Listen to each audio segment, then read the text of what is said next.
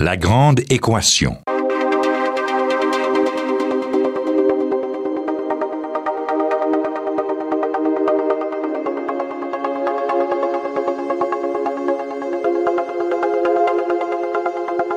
Ici Normand Mousseau, bienvenue à La Grande Équation.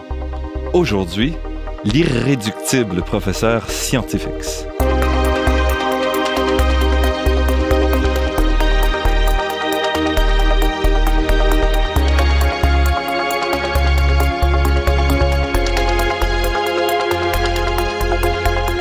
Québec Science, les explorateurs, découvertes, les débrouillards, l'agence Science Presse.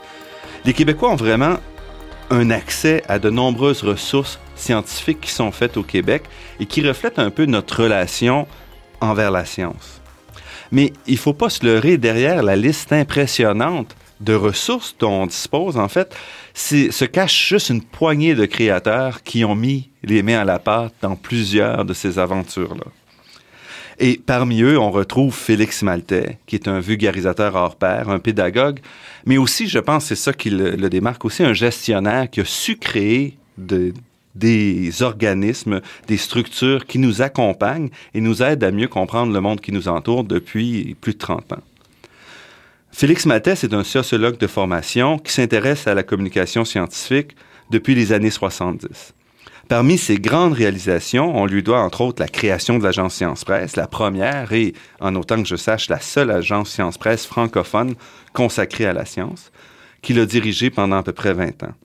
Mais on lui doit surtout euh, la fondation du mouvement scientifique Les Débrouillards, qui commencent tout juste leur 31e année d'existence. Une existence tumultueuse avec de nombreux hauts et bas qui leur a permis de s'ancrer dans l'imaginaire des jeunes du Québec, mais aussi dans de nombreux autres pays à travers le monde. Félix Maltais, merci d'avoir accepté de participer à la Grande Équation. Ça me fait plaisir, Normand. Merci de m'avoir invité. En fait, je suis assez curieux parce que vous êtes sociologue de formation.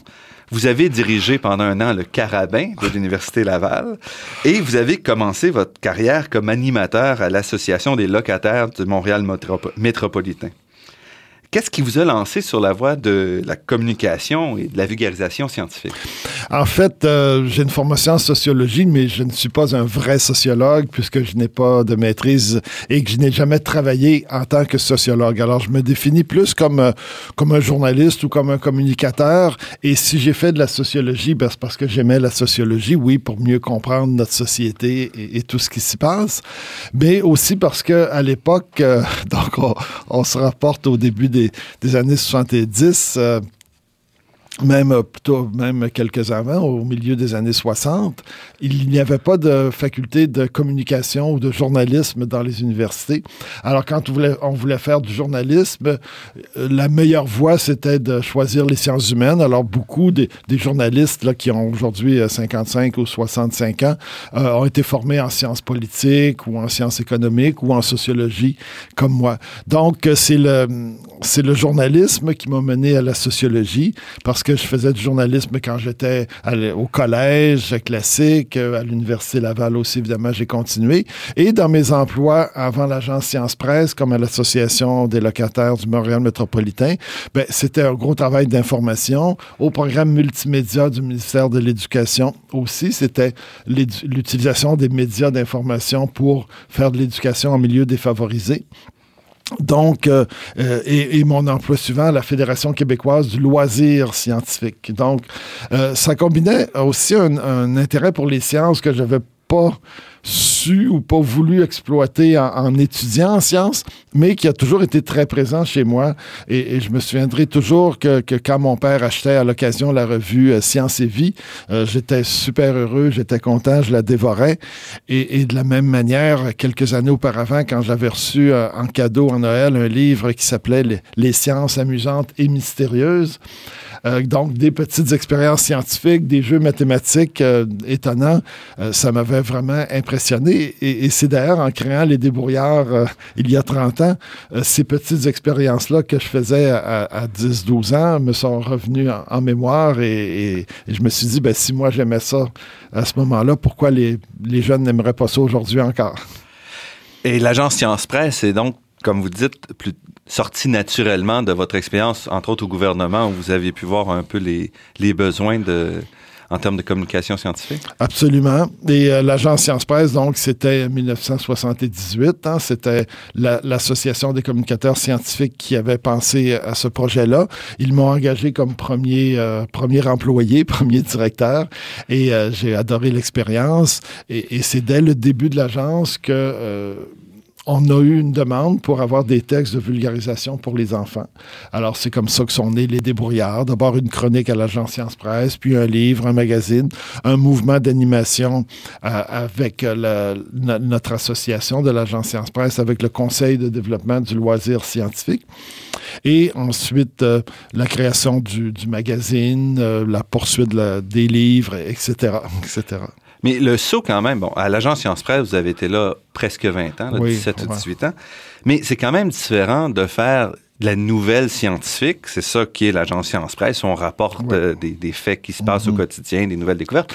Et tout l'aspect communication scientifique qui est plus le, parcours que vous faites avec les débrouillards.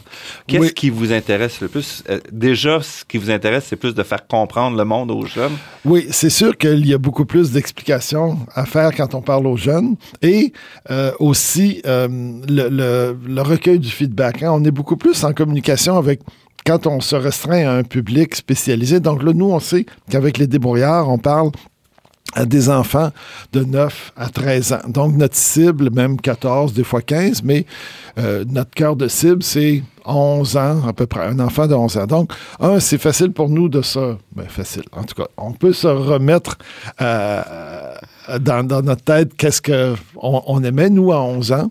Ensuite de ça, on peut regarder autour de nous les enfants de 11 ans, nos enfants, les enfants de nos voisins, de nos amis, de notre parenté, etc. Puis c'est dire, bon, ben, cet enfant-là, je dois lui expliquer des choses sur son corps, par exemple, ou sur les gaz de schiste, tiens, sur, des, des questions d'actualité qui touchent la mais c'est aussi pourquoi, pourquoi maintenant tu as besoin de lunettes, Pierrot, et, pourquoi ton grand-père, lui, il faut parler fort quand, quand on va le voir. Donc, ces connaissances-là de, du corps humain, de la société, des phénomènes scientifiques qui nous entourent, c'est sûr que c'est un travail de vulgarisation.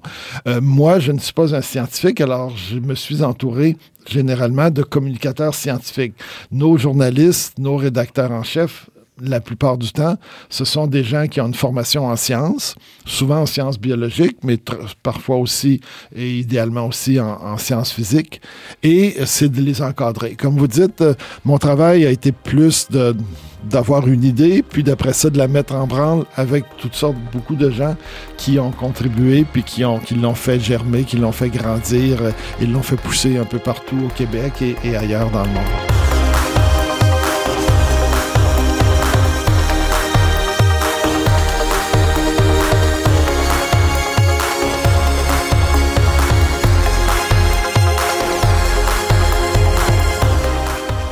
Si on retourne au tout début de cette aventure-là, vous commencez par une chronique que vous publiez via l'agence Science Presse, euh, chronique par le professeur scientifique, qui est un succès immédiat.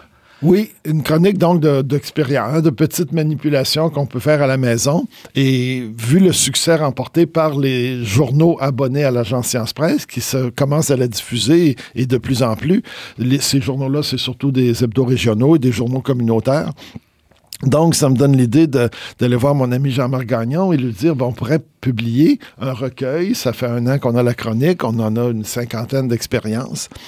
Et Jean-Marc euh, voyait pas le... Il était directeur des euh, presses de l'Université du Québec à ce moment-là. C'est un vieux copain du Carabin, justement, dont vous avez parlé tantôt, le journal de l'Université Laval, journal étudiant de l'Université Laval que nous avons dirigé ensemble euh, au début des, à la fin des années 60, 1968-69. Donc, euh, Jean-Marc dit qu'il n'est pas prêt, fait que le, projet attend, mais finalement, après quelques mois, il donne son, son OK. Et là, j'avais découvert entre-temps un dessinateur qui m'apparaissait plein de talent, et je m'étais pas trompé, puis même, en fait, j'avais même sous-estimé son incroyable talent. Donc, Jacques Goldstein, qui a fait les dessins du premier livre. On a donc publié Le Petit Débrouillard, le livre bleu euh, qui s'est vendu à 60 000 exemplaires. On l'a publié en mars 1981. Et Jean-Marc n'en revenait pas de voir qu'on vendait 1000 copies par mois. Alors, on s'est dit, donc, il y a un besoin pour la vulgarisation scientifique auprès des jeunes. Et c'est là que j'ai eu l'idée de m'associer au Conseil de développement du loisir scientifique pour créer un mouvement qui aurait deux volets. Un volet médias d'information, donc livres, magazines, éventuellement émissions de radio ou de télévision. Et l'autre volet, animation sur le terrain, donc formation d'animateurs pour regrouper les enfants dans les services de garde, euh, à la bibliothèque municipale, au service de loisirs, à l'école, après les heures de classe ou sur l'heure du midi. Bref, des animateurs, des adjoints du prof scientifique, ce qu'on les appelait, qui euh, travailleraient avec les enfants, développeraient tout le côté animation sur le terrain. Et c'est eux, ces animateurs-là, après une couple d'années, qui ont exporté l'idée en France. Mais là, les Français l'ont tellement aimé qu'ils l'ont adopté, puis ils l'ont multiplié, ils l'ont développé euh, dans plusieurs pays d'Europe de, et d'Afrique du Nord. Et ça, c'est dû à votre... Votre aspect gestionnaire qui est quand même plus rare peut-être à trouver que de gens qui veulent faire de la vulgarisation oh. scientifique, votre capacité à créer des structures, à avoir l'importance de mettre en place des, des organismes. Oui, bien écoutez, euh, moi, l'emploi que j'avais exigeait d'être moyen dans, dans, tout, dans beaucoup de choses, donc d'être pas pire dans, dans un peu tout, dans, dans, la gestion, dans, la rédaction, dans le dans l'animation, dans les finances aussi. Donc, euh, euh, alors, c'est sûr qu'on s'est développé tranquillement. Je pense que notre, euh, une de nos caractéristiques, il y avait l'agence Science Presse, donc qui supportait au début les débrouillards et le Conseil de développement du loisir scientifique, donc deux organismes qui recevaient des subventions gouvernementales pour promouvoir la science. Donc, ça, ça nous a aidé à, à développer tranquillement les débrouillards. C'est la même chose quand, il y a dix ans, on a lancé les explorateurs. On avait donc ce magazine-là, Les Débrouillards, pour les 9-14 ans, mais on sentait le besoin d'avoir d'autres outils pour les plus jeunes. Et deux un magazine qui s'adressait aux enfants, qui s'appelait Hibou, euh, était tombé il y a 12, une douzaine d'années à peu près. Donc, on s'est dit, ben, il y a de la place pour faire un autre magazine, mais on n'avait pas les ressources financières nécessairement pour lancer un mensuel tout de suite. Donc, les explorateurs, les deux premières années, c'est un magazine saisonnier. On en faisait quatre seulement par année. Le temps de, de s'y faire, d'abord, comment vulgariser euh, la science pour les tout jeunes, le temps de faire connaître le produit aux enseignants, aux parents. Euh, quatre par année, ça nous coûtait pas trop cher. On le faisait euh, les fins de semaine ou sur le coin de table. Donc, on n'engage pas de personnel supplémentaire on crée le produit, on le fait connaître et après deux ans, oups, là, le produit est connu, il est rendu à 10 000 abonnés, 11 000, donc ça va bien. D'accord, on peut se lancer et... Euh, et engager une rédactrice en chef et développer le produit. Donc, les, explorateurs ont fêté ces 10 ans au mois de novembre 2011. Euh, on, en sort à peine des festivités. J'ai l'impression que vous avez passé pas mal de vos fins de semaine à développer comme ça des nouveaux projets.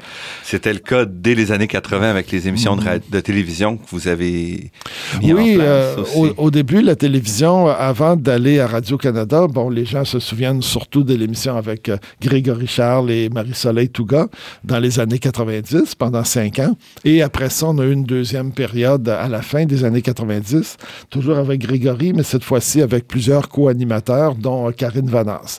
Donc, on a fait en tout euh, neuf ans de télévision. Mais avant ces années-là, oui, on a fait des émissions euh, sur le câble avec, avec différents partenaires. Pendant quelques années, on faisait des émissions pour les jeunes, des expériences, aussi une, émission avec l'agence de l'agence Science Presse dans laquelle il y avait une partie pour enfants.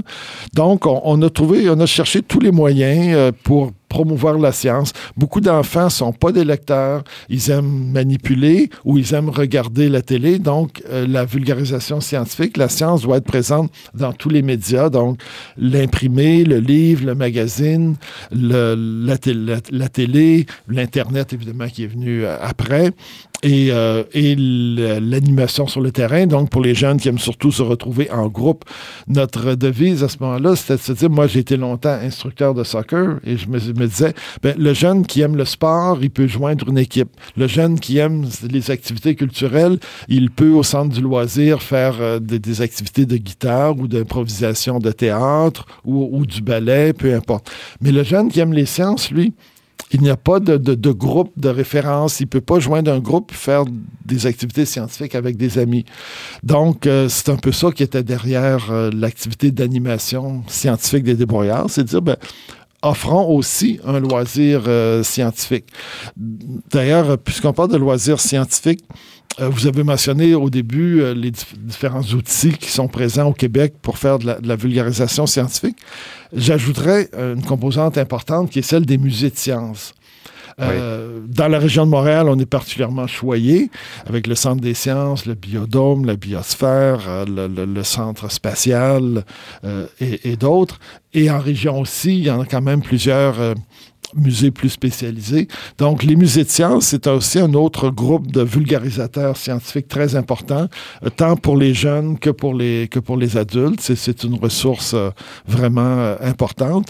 Et on pense aussi que pas rattaché, mais oui, intégré un peu au milieu scolaire. On pense aux expos sciences, mhm. aux clubs sciences, des fois au niveau secondaire. Donc, il y a, on, est chanceux au Québec, on a un bonne, euh, bon groupe d'outils, en, plus des médias dont vous avez parlé. et au camp aussi, les camps d'été. Oui, les camps d'été des débrouillards euh, à Rundel, un superbe camp d'été. Également, les conseils de loisirs scientifiques font des activités débrouillards euh, en ville durant l'été. Donc, il y a beaucoup d'activités et, et, ça dépend juste de nous, euh, des parents ou des enseignants, de faire appel à ces ressources-là.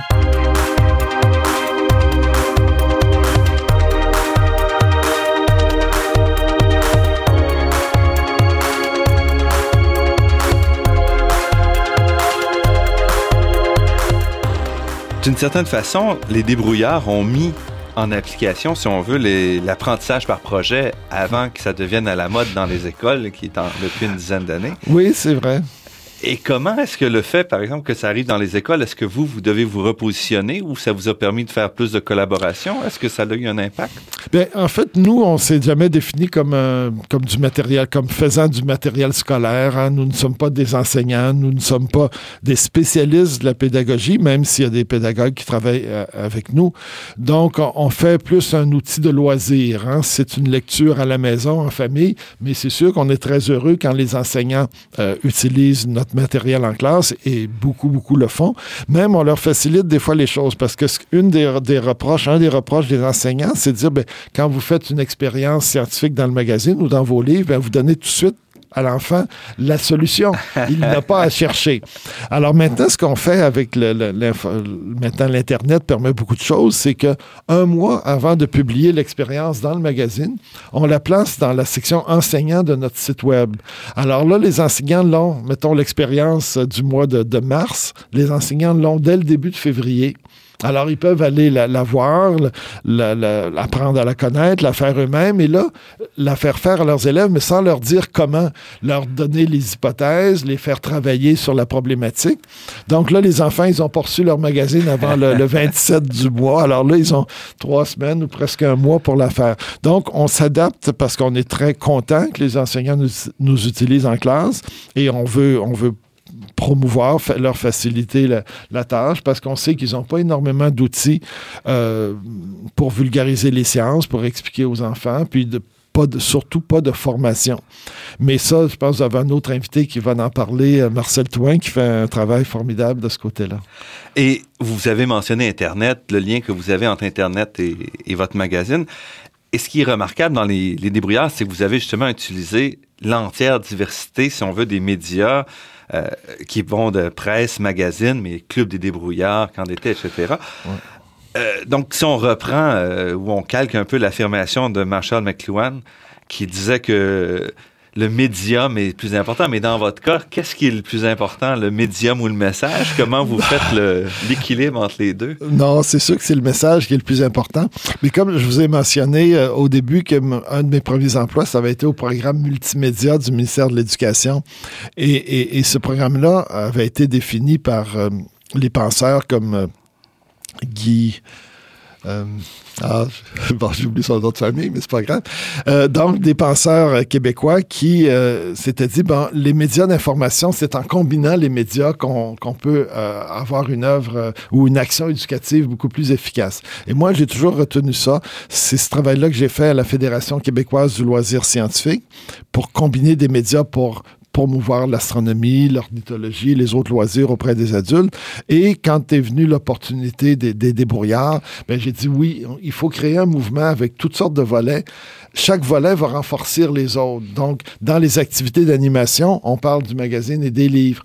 Dans le magazine, on parle des activités d'animation et des livres, etc. À la télévision, bien aussi, on fait le lien. Donc, à la fois, on rejoint les, différents intérêts ou différents types d'enfants. On les rejoint de plusieurs manières. Et nous, ben, le même matériau de base, il sert à plusieurs, dans plusieurs médias. Donc, on économise un peu aussi là-dessus sur les coûts et euh, on renforce notre action. Alors, je pense qu'une des raisons du succès des débrouillards, c'est justement ce côté-là où chacun des du mouvement, les activités d'animation, les camps de jour, les magazines, les livres, la série télévisée, l'Internet. On a eu des jeux, les débrouillards aussi, l'apprenti débrouillard. On a eu la caverne des débrouillards qui existe encore au, euh, au, zoo de Grande-Bay. Donc, débrouillards étaient partout. Et, même si on a changé de nom à un moment donné, parce qu'on s'appelait les petits débrouillards au début, ah euh, pendant les dix, premières années, c'est quand on a commencé la télé que, que Radio-Canada a appelé l'émission Les débrouillards. Euh, et, qu'après, on a changé le nom du mouvement pour parler des débrouillards, mais les gens nous appellent encore les petits débrouillards. Internet, vous avez été rapide à embarquer dessus dans les milieu des années 90. Mais si on voit aujourd'hui, les médias sociaux aussi mm. sont importants. Ils ont été associés à des grandes révolutions en 2011, révolution du mm. jasmin, qui ont fait tomber plusieurs gouvernements les médias sont aussi à l'origine euh, de bouleversements importants dans le monde de l'édition, ces médias mm-hmm. électroniques-là, les médias sociaux. Euh, on a vu des journaux qui ont disparu, mm-hmm. des revues qui doivent trouver une façon d'exister. Comment est-ce que vous voyez le nouveau défi de ces médias sociaux, des, bouleversements, parce que vous avez été en bouleversement depuis le début, probablement, mais ça va vite. Oui, le nouveau défi ou la nouvelle opportunité. Euh, c'est sûr que euh, ça fait longtemps qu'on a euh, un site Internet, Les Débrouillards, et c'est grâce à des, à des collègues de Québec, Marc, Marc Boutet et Guy Bergeron de la Société de Marc, qui pendant 7-8 ans, Marc et Guy ont, ont, tenu le site à bout de bras et on était bien contents. À un moment donné, on s'est dit non, ça devient trop important il faut que ce soit plus lié directement au contenu des magazines, puis à l'équipe qui fait nos magazines. Donc, on a rapatrié les sites. Et c'est sûr qu'avec les médias sociaux aussi, c'est une nouvelle dimension. Pour le moment, puis moi, je crois bien que pour 5 à 10 ans, je, crois beaucoup en l'avenir du magazine papier et du livre papier aussi. Au-delà de 10 ans, c'est dur de faire des prédictions, mais euh, en tant que moi-même lecteur depuis, depuis 60 euh, ans à peu près, euh, c'est sûr que j'ai un attachement que peut-être des plus jeunes ont, moins envers le produit papier. On est en, recherche, comme beaucoup de gens là-dedans. on peut maintenant consacrer certaines ressources humaines et matérielles et financières à nos sites web, mais on a seulement une personne qui peut euh, y travailler à temps plein euh, et, qui s'occupe aussi des médias sociaux en même temps. Donc, c'est un gros emploi. Par contre, ces, ces médias-là ne rapportent pas d'argent. Hein. Euh, l'argent qu'on peut placer dans, dans, les médias sociaux ou dans nos sites web, c'est l'argent qui vient des ventes de magazines ou parfois des droits d'auteur, des livres et autres.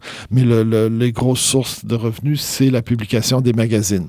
Je pense qu'il n'y a pas de doute que les débrouillards et tout ce que vous avez créé autour va continuer encore plusieurs années. Donc, Félix Maltais, pionnier de la communication scientifique au Québec et euh, responsable d'une bonne partie de ce qui touche la science et les jeunes. Donc, je vous remercie beaucoup de nous avoir accordé cette entrevue.